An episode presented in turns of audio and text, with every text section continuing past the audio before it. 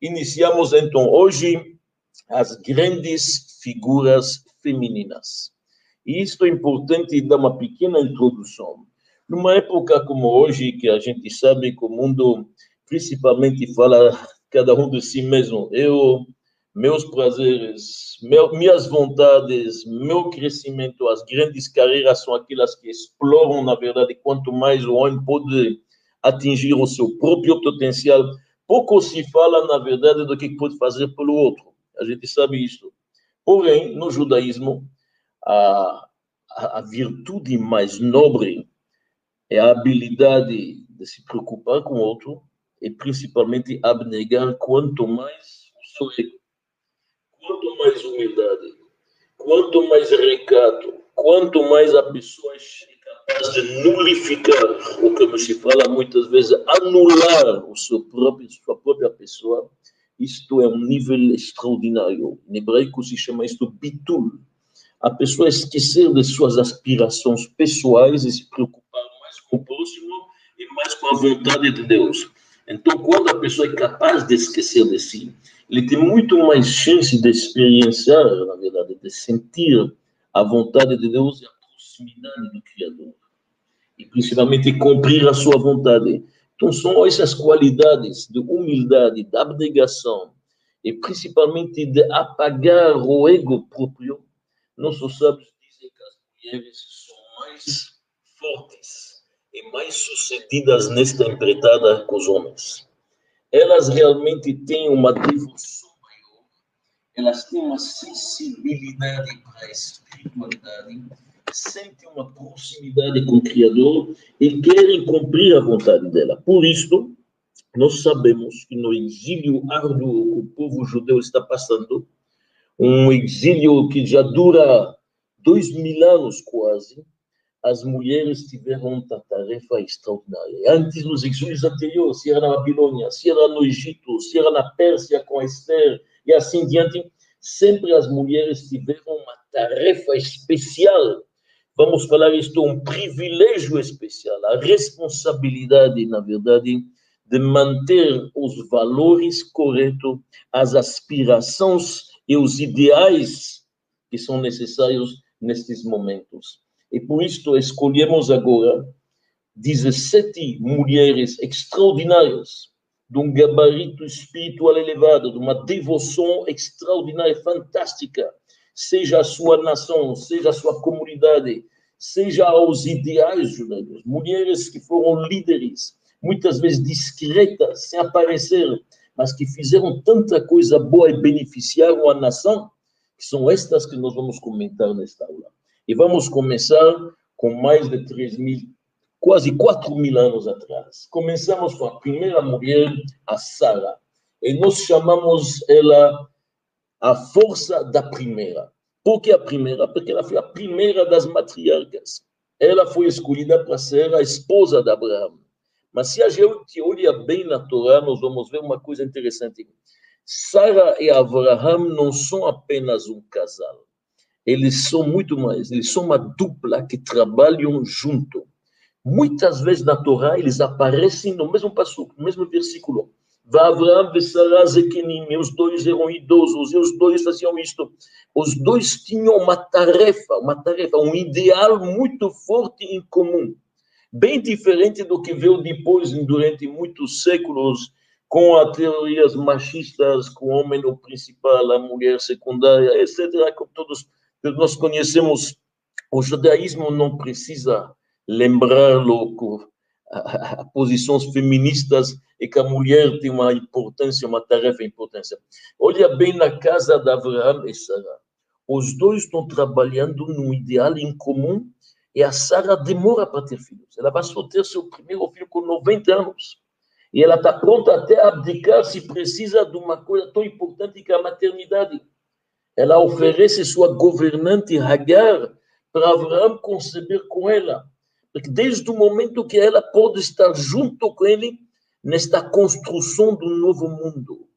O mundo era pagão naquela época, todos eram idólatras, veneravam astros e estrelas, se curvavam frente a árvores, frente às coisas das mais materiais possíveis.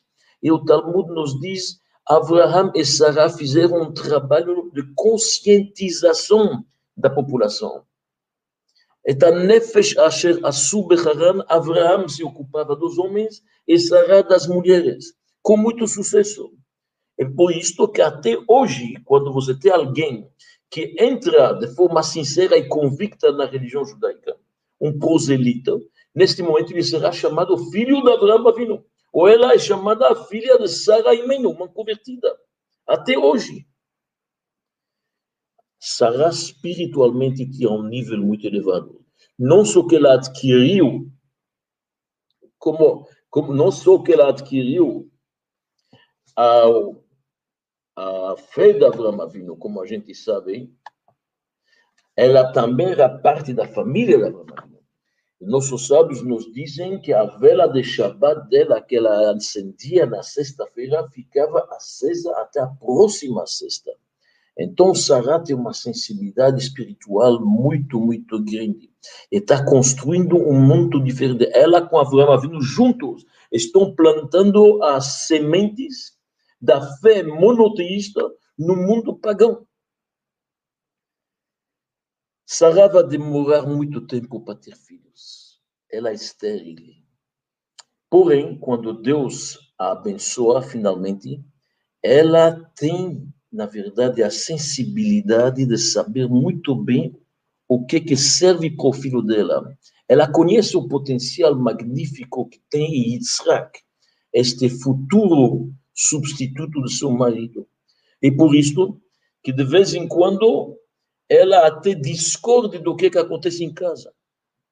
Quando a Sarah percebe que as atitudes de Ismael, que é o filho da governante, não serve de exemplo para o filho dela. Ismael é um corrupto, é um homem que tem hábitos errados e vícios, etc. Ela não permite que ele mais seja em casa com Abraão Avinu. Isto dói para Abraão Avinu. Abraão Avinu, que é um homem hospitaleiro por excelência, um homem que recebe todos na sua tenda, ele hesita e não sabe o que fazer. Deus fala para Abraão, para Abraão, para Abraão, primeiro patriarca, Kol asher tomar elecha Sarah, shma bekola. Tudo que a Sarah fala para você, escuta, obedece. Ela sabe, ela tem sensibilidade. E a verdade é que Abraão escuta mesmo se Deus não manda. Muitas decisões, se a gente olha, porque tem muitos textos que nos descrevem Sarah, diferentemente de outras matriarcas, a gente vê que Abraão leva em consideração a opinião de Sarah é muito importante. Os nossos sábios no Talmud dizem, daqui você vê que as matriarcas eram superiores em profecia que os patriarcas. Incrível. Então, esta nação nossa, que tem raízes tão fortes, quem começou isto? A força da primeira, Sara. Sara, ela tem alguma coisa especial, uma sensibilidade, uma adesão a tudo que é judaico. E olha, a gente vê isto principalmente no episódio quando Abraão e Sarah vão para o Egito. Tem uma fome grande em Israel, os dois estão procurando a sobreviver, descem para o Egito. Porém, o Egito, naquela época, era um país muito promíscuo. E o que, que acontece? Sarah é presa no palácio. O faraó quer aproveitar. Porém, nós sabemos que Sarah foi protegida divinamente anjos a protegeram. Cada vez que o faraó quer se aproximar, ele não tem possibilidade. E o final da história, que o faraó se desculpa, ele até dá presentes para Abraão Avinu, e Abraão sai enriquecido do Egito. Esta história em curto. Os nossos sábios nos livros místicos dizem que aqui esta história, na verdade, é uma miniatura do que vai acontecer mais tarde. Quando o povo de Israel vai para o Egito, sofre lá, e não somente sofre, mas acaba saindo, na verdade, com as mãos cheias, com muita prosperidade. E este episódio, ele é o episódio, na verdade, que de vez em quando precisa descer num lugar baixo para elevar as faíscas divinas. O enriquecer de Abraão Avinu não enriquecer fisicamente. Abraão Avinu era um homem rico sozinho, não precisava dos presentes do faraó, e aliás nem usou eles, ele passou para frente. Abraão, a vida, quando falamos de enriquecer, significa levantar as centelhas divinas que caíram em lugares remotos e bem baixos espiritualmente. E Abraão sabe, diz o Zohar, que ele será capaz de fazer isso só através da Sara. Quem vai entrar no palácio do faraó, deste vilão, e lá, espiritualmente, fazer a elevação necessária, é o mérito de Sara. Abraão reconhece isto. Em outras palavras, muitas vezes, no trabalho da refinação da humanidade, de melhorar e elevar a sociedade, este mundo físico, as mulheres têm uma tarefa maior e superior que os homens, como nós vimos na Sará, na época do palácio do faraó no Egito. O final da vida dos dois, Abraão e Sara, é muito interessante. 99 anos tem Abraão quando ele faz o Brit Milá, circuncisão. E a Sara, com 90 anos, concebe tem um filho. Ambos voltam para a juventude. A Torá nos diz que Abraão voltou a recuperar toda a sua energia como um jovem, e a Sara voltou realmente aos anos da juventude, a fertilidade, tudo de uma vez. A tal ponto que Abraão e Sara, a gente sabe como eles tinham poder no lugar que estavam e muito respeitados pelo trabalho espiritual que fizeram, trazendo o monoteísmo, eles cunharam moedas.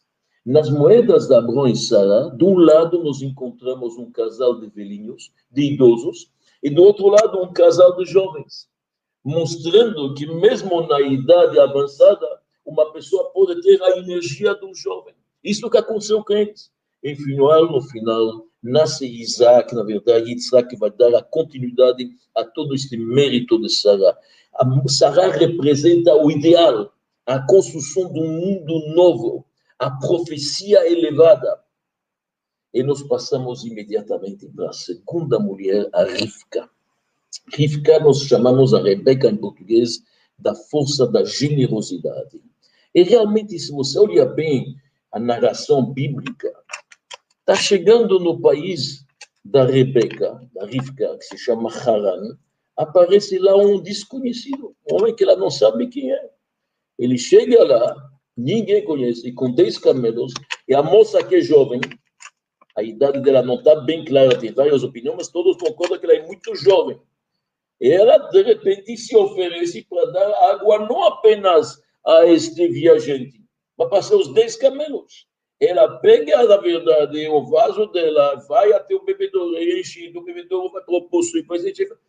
Todos nós sabemos que camelos podem beber dezenas de litros. Uma história que demorou horas. Até você realmente dar de bebida para todos os 10 camelos, horas. E ela faz isto com a maior simplicidade, com vontade, com agrado. Uma mulher muito generosa. E não hesita a pegar este incógnito que ela não sabe quem é, fala para ele, você pode vir dormir em casa, temos lugar. Está procurando uma hospedaria? Na casa do meu pai tem lugar. Inacreditável. Então, os nossos sábios nos dizem que a Rebeca é uma flor entre as espinhas. Que Shoshana ben Hachochim. Interessante que a Torá faz questão de dizer que Rebeca era a filha de Betuel, que era o aramita é a irmã de Lavan Arami. Por que tem que falar tudo isso? Repetir, a gente sabe de onde que ela é. Ela era filha de um perverso. O irmão dele era um ladrão, esse Lavan não era flor que se cheira. E apesar de todo este ambiente negativo e promíscuo e idólatra, ela era uma rosa, uma rosa entre as espinhas. Uma mulher de valor, uma mulher de coração grande. E Abraão e Sara, que falamos antes, procuravam seu filho não apenas uma cabeça boa, mas principalmente um coração generoso. E a Rebeca tem isto. E a Rebeca é como esta flor entre as rosas. Dizem os nossos sábios, a rosa entre as espinhas, as espinhas ajudam para ninguém machucar a rosa, para ninguém, na verdade, eh, prejudicá-la. Mas as espinhas, elas têm uma função momentânea. Quando a rosa é madura, chegou o momento, na verdade, de colhê-la. E não precisa mais das espinhas. As espinhas servem de proteção durante um tempo. Quando chegou o momento que a Rivka era madura, tinha a idade e finalmente pôde casar, pôde conhecer seu futuro marido, neste momento Abraão manda, na verdade, o famoso e devoto empregado que se chama Eliezer, ele chega rápida, não tem mais tempo, não tem tempo para perder. Agora a rosa está pronta, não tem motivo para ela ficar ainda entre as espinhas. E o que, que a gente percebe é que, apesar do ambiente corrupto daquela um ambiente desonesto, este Lavan, como a gente sabe mais tarde, como tratou Jacob, e Betuel, um ambiente extremamente, infelizmente, negativo, isto vai servir depois para Rebeca. A Rivka vai aprender disto uma lição. Finalmente, ela vai ser sensível e vai poder diferenciar entre um hipócrita e um homem temente a Deus. Na vida, isso vai servir para ela, como nós vamos ver. Então, a Rebeca, os nossos sábios nos dizem, é uma moça muito decidida. Ela sabe o que, que ela quer. Ela tem absoluta confiança no que, que ela quer fazer.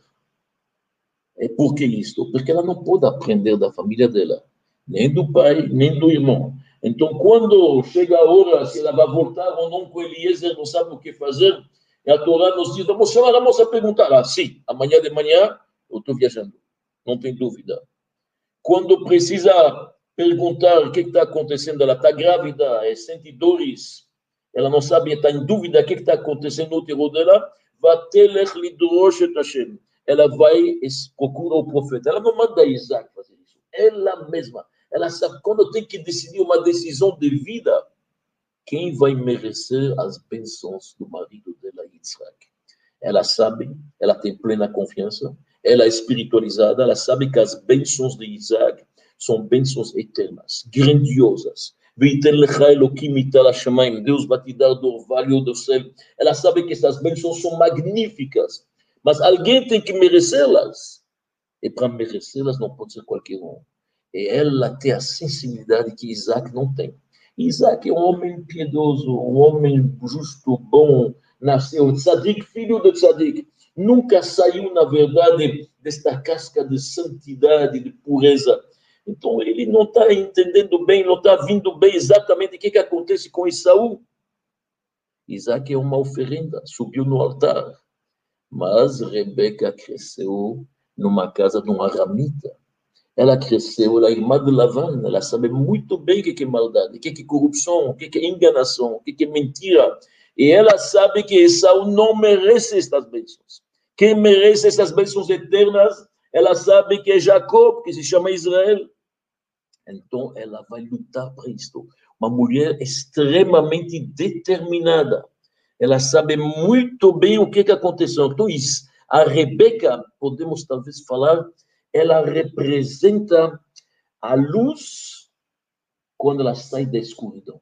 Como você reconhece a luz? Yitrona orme Quando tudo está iluminado, você não pode nem aproveitar e nem apreciar as vantagens da luz.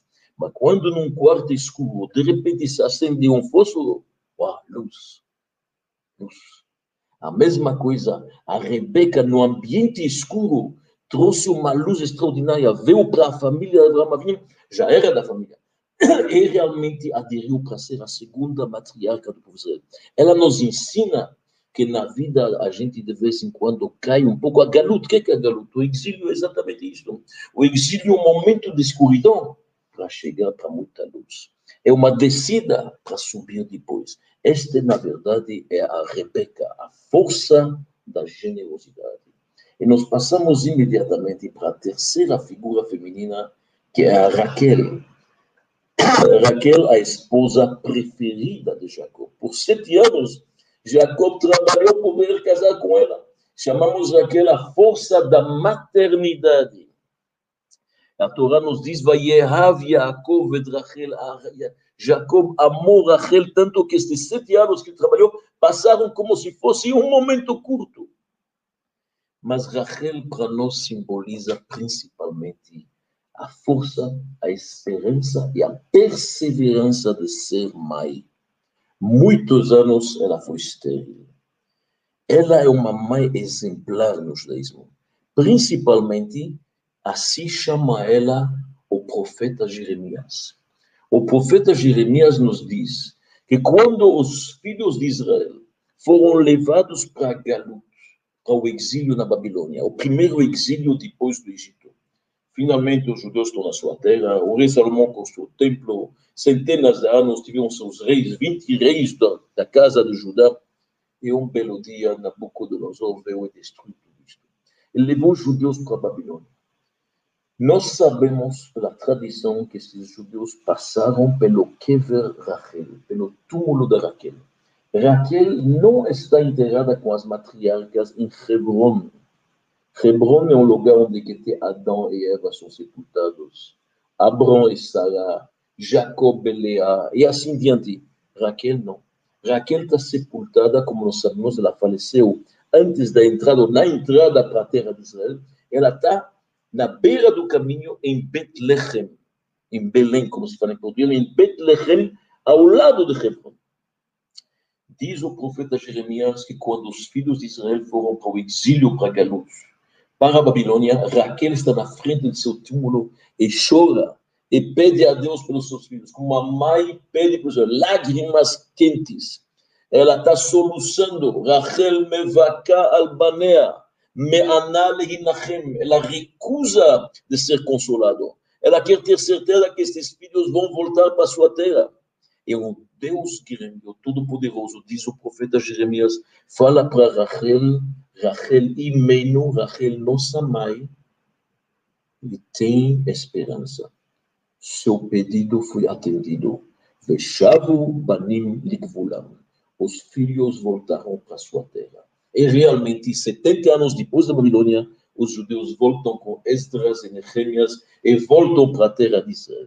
Então, Rachel representa aquela mãe que chora pelos seus filhos. Rachel teve do lado uma vida muito fácil. Jacob adorou ela, realmente gostou dela, não tem palavras, e trabalhou por ela. Ela é a preferida, e mesmo durante a vida a gente vê muitas vezes que Rachel é a preferida sobre as outras. Porém, Rachel representa também que cada vez quando chega perto e já está dando certo, já estamos lá, de repente a coisa não acontece. Por exemplo, o casamento. Finalmente chegou a noite de núpcias. Jacob vai casar com ela. Quem entra no lugar dela? A Lea. Não deu certo. Incrível. Rachel tem que esperar muitos anos para ter filho. Cada casamento, o casal quer finalmente conceber, ter família, anos vai demorar. E Rachel pede e implora ao seu, seu marido, me traz filhos. Na Libanim, porque ela sabe da santidade de Jacob, ela sabe que ele é um homem divino, pede e implora, demorou muito. Finalmente, Jacob sai da casa de Labão, sofreu muito, 21 anos de enganação, não foi fácil. Vai para a Terra Santa para poder juntar com sua família, ter uma vida um pouco mais tranquila. No meio do caminho, quem falece Rachel, a preferida. Então, Rachel nos mostra quando a coisa está indo, indo, indo, e não chegou anseios que não, ainda não são cumpridos. Por isso, Rachel representa os anseios dos judeus na Galut, no exílio, ansiando pela sua terra, ansiando pelo seu templo, ansiando pelos seus profetas. Rachel é isto, é um sofrimento também. É um sofrimento. Mas Deus prometeu para Rachel: os teus filhos dar você uma exemplar, chora por teus filhos. Por isso, no judaísmo, a gente considera Rachel a mãe da nação não apenas a mãe de dois filhos. O último filho, Rachel, tem no caminho. Na entrada de Israel, na beira, como nós falamos, nasce finalmente o segundo, após tantos anos de esperança, Benjamim. Ela morre no parto. Deus nos livre.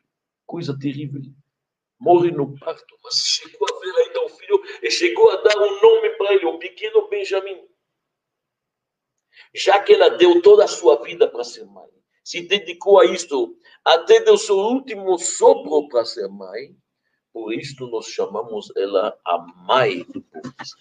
Ela é chamada mãe. Até hoje, vocês podem ver quando alguém tem um problema, homem ou mulher, alguma aflição, quer chorar um pouco com Deus, quer se sabe que ele tem que colocar uma forma resolada, onde é que ele vai? No da Raquel. Este lugar, este lugar que vai ser atendida, assim como Raquel foi atendida. E os olhos dela foram escutados pelo Todo-Poderoso, como diz o profeta Jeremias, assim o lugar onde nós temos a esperança de ser atendidos é o túmulo da Raquel. excelência, a força da maternidade. E nós passamos para Leia, quarta figura feminina de hoje. Leia, chamamos ela a força da monarquia, a força da majestade. É interessante, se a gente olha bem, a Leá teve uma vida de muita aflição, muito choro, a tal ponto que a Torá nos diz, Ene Leá Rakot. Os olhos delas eram lacrimejantes, eram, mo, mo, mo, eram como se diz, fracos, fracos, literalmente. Leá não tem sido que ela é bonita, não está dita que ela está amada, ao contrário, muitas vezes ela está como a segunda esposa, Parece até como Jacob casou com ela por Ero. Claro, não tem Ero nos planos divinos, mas em relação a Raquel, que descreve a beleza dela e quanto que ela é amada, Leá é muito do lado, colocado do lado, ela chora muito. E os nossos sábios nos dizem que já na juventude ela chorou muito. Por que, que ela chorou tanto na juventude? Porque as pessoas diziam Rachel e Leá os primos Jacob e Esaú. O maior para maior. Quem é maior? Leá para Esaú, Raquel para Jacob. Só ela sabia, estão falando que ela vai casar com Esaú, ela não queria isso. Ela sabia que Esaú, na verdade, Esaú é um perverso. Então, muito chorou esta mulher, muita aflição. Ela sabe que ela não é mais amada. Não que Jacob odeia ela, Deus nos livre. Jacob gosta dela, mas gosta mais da. Como o pastor diz, Vayehav et Rachel milea. Ele amou Raquel mais que Leá. Amou Leá, mas muito mais. Muito mais. E, aliás, esta competição entre Rachel e Leá, ela vai continuar durante muito tempo. Nós tivemos depois dois reinados. O reinado de Israel, o reinado de Judá. Judá, na verdade, são dois reinados. Nós temos Judá e Yosef. Depois nós temos, na verdade, várias coisas. Mesmo hoje, que o povo de Israel é feito de duas tribos, quais são as duas tribos?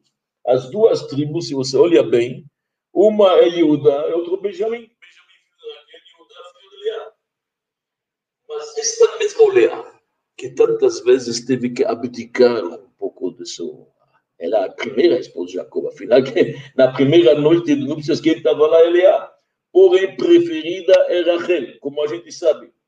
A Leá até tem que, de vez em quando, negociar para poder ter o Jacob um pouco mais perto, como a gente se lembra com o episódio com as mandigoras, tá certo? Aquelas folhas de jasmim, os dadaim. Então, a Leá é cheia de humildade, pronta a se abnegar, pronta a esquecer de si, tira seu ogo total pela sua irmã. Olha como Deus a recompensa. Uma coisa interessante. Leá já tem três filhos. De repente, Leá tem um quarto filho. Como que ela chamou esse filho? Yehuda, Juda em português. Yehuda vem da palavra Ode et Hashem. Agora vou realmente ser grata a Deus. Por quê? Porque ela sabia, Leá, todas sabiam que Jacob tem quatro, quatro esposas. Se ele tem quatro esposas e ela sabendo que vai ter doze tribos, cada um deveria ter três filhos. De repente, Leá engravida, ela tem um quarto filho, mais que todas as outras. Ela agradece a Deus e fala Rapam odet Hashem, eu estou agradecida a Deus, estou grat, gratidão. E isso se tornou o nome dos judeus. Os judeus são chamados Yehuda, Yehudim. Por quê? Porque é um povo grato. Gratidão significa saber que você recebeu um presente que não é merecido. É muito mais do que você merece. Não merece nada. Deus está dando um presente. Então, Judá se torna o quarto filho. E ele é um filho especial. E o nome dele é especial. Olha bem o nome de Yuda. Quem está comigo sabe hebraico. Vocês vão reconhecer lá Yud, Kei, Vav, que as quatro letras do nome de Deus. O tetragrama. E no meio, um Dalet. Dalet significa em hebraico pobre. A pessoa se considera pobre. Tudo o que ele tem é de Deus. Isto é o nome de Yuda. Ele sabe que ele é um pobre. Ele não tem nada, ele não merece nada. Tudo que ele tem é apenas um presente de Deus. E olha qual é o presente que ele recebe, este Judá. Com esta tanta humildade e da mãe dele tanta abnegação, Jacob, antes de falecer, fala para Yehuda Ata. Teus irmãos vão reconhecer tua grandeur. Teus irmãos vão reconhecer você de vocês vão ser os reis. Todos os reis de Israel, do povo judeu, descendente de Judá. Lo shevet me. O cetro do governo não sairá das mãos de Judá. David, Salomão, todos os reis, até Mashiach, todos descendentes de Judá. Olha uma coisa interessante, até Mashiach. Tudo isso pela humildade. David, Amelech, o rei David, escreve nos Salmos quatro vezes: Vani, ani. Eu sou um pobre coitado. David era pobre, David era rico, mas ele se considerava pobre. Ele sabia que tudo que ele tem é de Deus apenas. Isto que é importante. Um pobre, ele depende do outro. E um pobre sabe que ele sempre será um receptor. Isto que Davi da sentia. Isto que Judá sentia. Isto que um rei judeu tem sentir. Um rei judeu tem que saber, ele é apenas aqui para servir mais o rei de todos os reis. Ele tem que influenciar a nação inteira a servir o grande rei de todos os reis. Por isso que os reis judeus a gente respeita, na verdade, e da honra que precisa, mas do outro lado eles têm que ser um símbolo de humildade um símbolo como servir o Criador. Isto é importante. Por isso, o rei judeu tem que carregar consigo sempre um Sefer Torah, para se lembrar dos princípios, dos valores, não cair, na verdade, na soberba, na vaidade, no orgulho, apenas a humildade. Então, no final da história, se a gente olha bem interessante, Leá é a força da majestade, da monarquia com todo o sofrimento dela, com toda a aflição, com todas as lágrimas, o choro, Deus a recompensou. E Jacob reconheceu isso. No final, Jacob viveu com Leá. Raquel faleceu muito jovem. E Jacob reconheceu a grandeza dela. E Jacob está enterrado com ela. Interessante, na Marata Marpela, lá em Hebron, onde tem o mausoléu dos patriarcas, Jacob está lado de quem? Da Leá. Da Leá. E hoje, principalmente, o povo de Israel é feito dos descendentes de Leá, pela sua humildade. Ou nós somos da tribo de Judá, ou os Coanim, eles na tribo de Levi, ambos filhos de Leá. Já que a gente vê que significa a força da humildade, da abnegação. Isto é Leá. E agora nós passamos para a quinta figura, Miriam. Miriam nós chamamos a força da Miriam, o nome dela vem da palavra mar. Mar em hebraico, muitos falam até Mariam, de Miriam. Miriam vem da palavra mar. Mar significa amargo. Quando ela nasceu, o exílio no Egito ficou cada vez mais amargo. As perseguições, todo o trabalho árduo, a servitude, tudo isto começou quando Miriam nasceu. Os últimos 86 anos o povo de Israel ficou no Egito 210 anos. Mas os últimos 86 foram de perseguições, de sofrimentos atrozes. Como a gente sabe, crianças massacradas, coisas terríveis.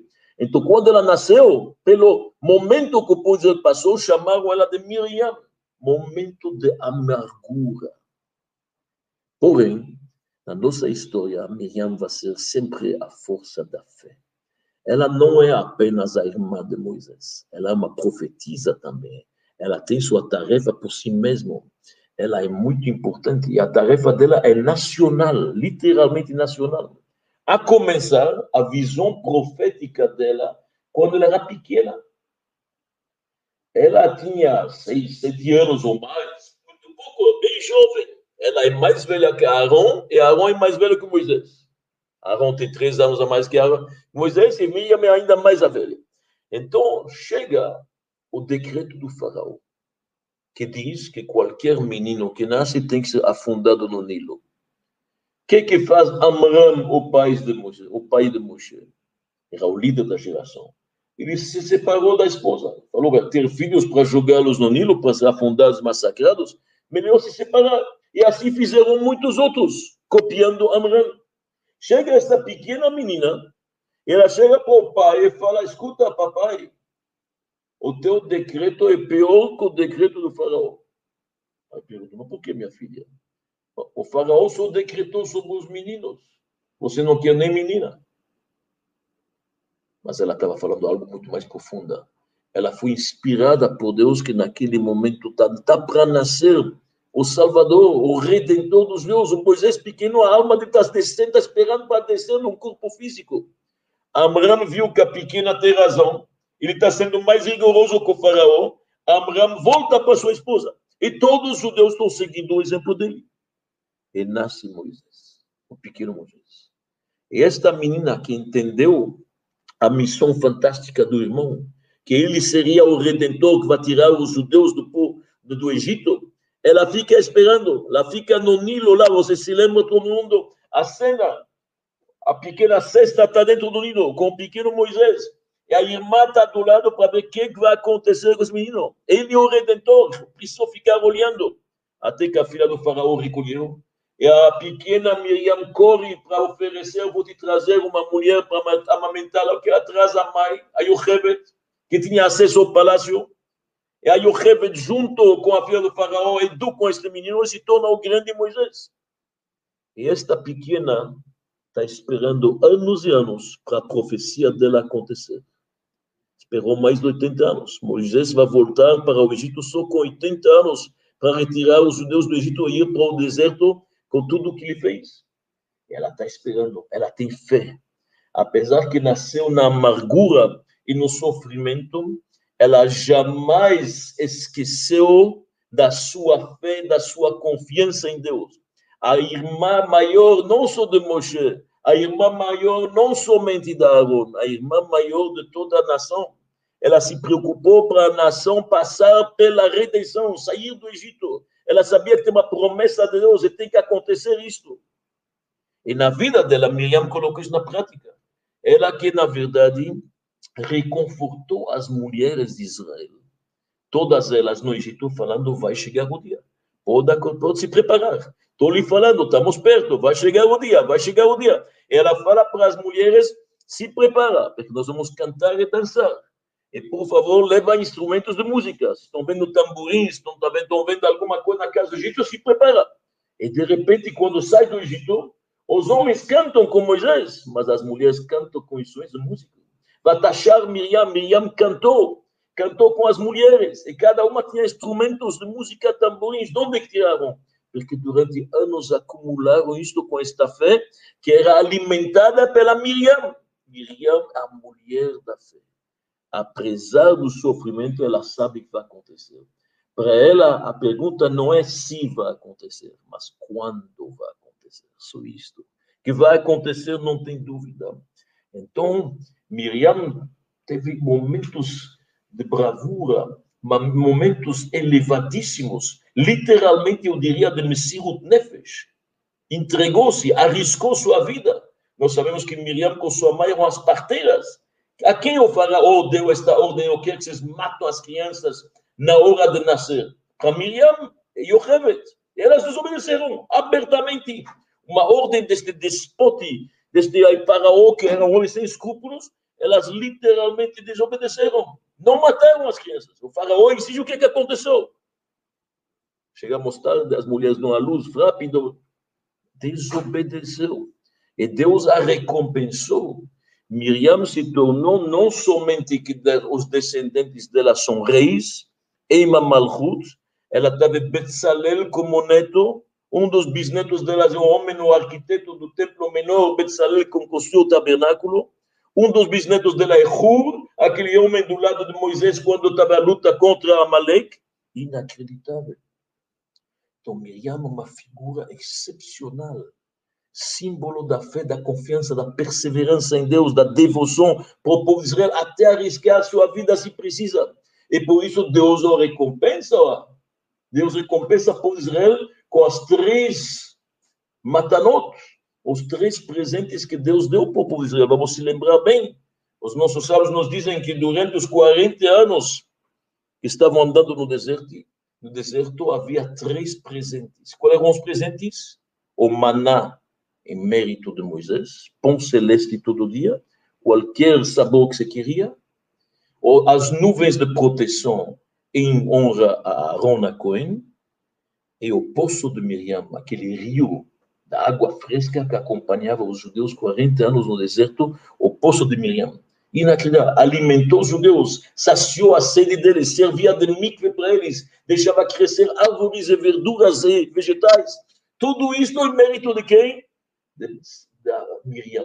E este poço de Miriam, de acordo com nossa tradição, se jogou ou no Mediterrâneo ou no mar do Tiberiados, nós, e até hoje, quem encontra esta água abençoado e curado. Quer dizer, na verdade, Miriam trouxe salvação para o povo judeu. Através da sua fé absoluta, inabalável, ela mostrou para o povo de Israel que tudo é possível. Mesmo nas condições mais amargas, a gente não perde a fé. Então, meus amigos, hoje nós vimos cinco figuras grandes, estão muitas, por isso não dá para.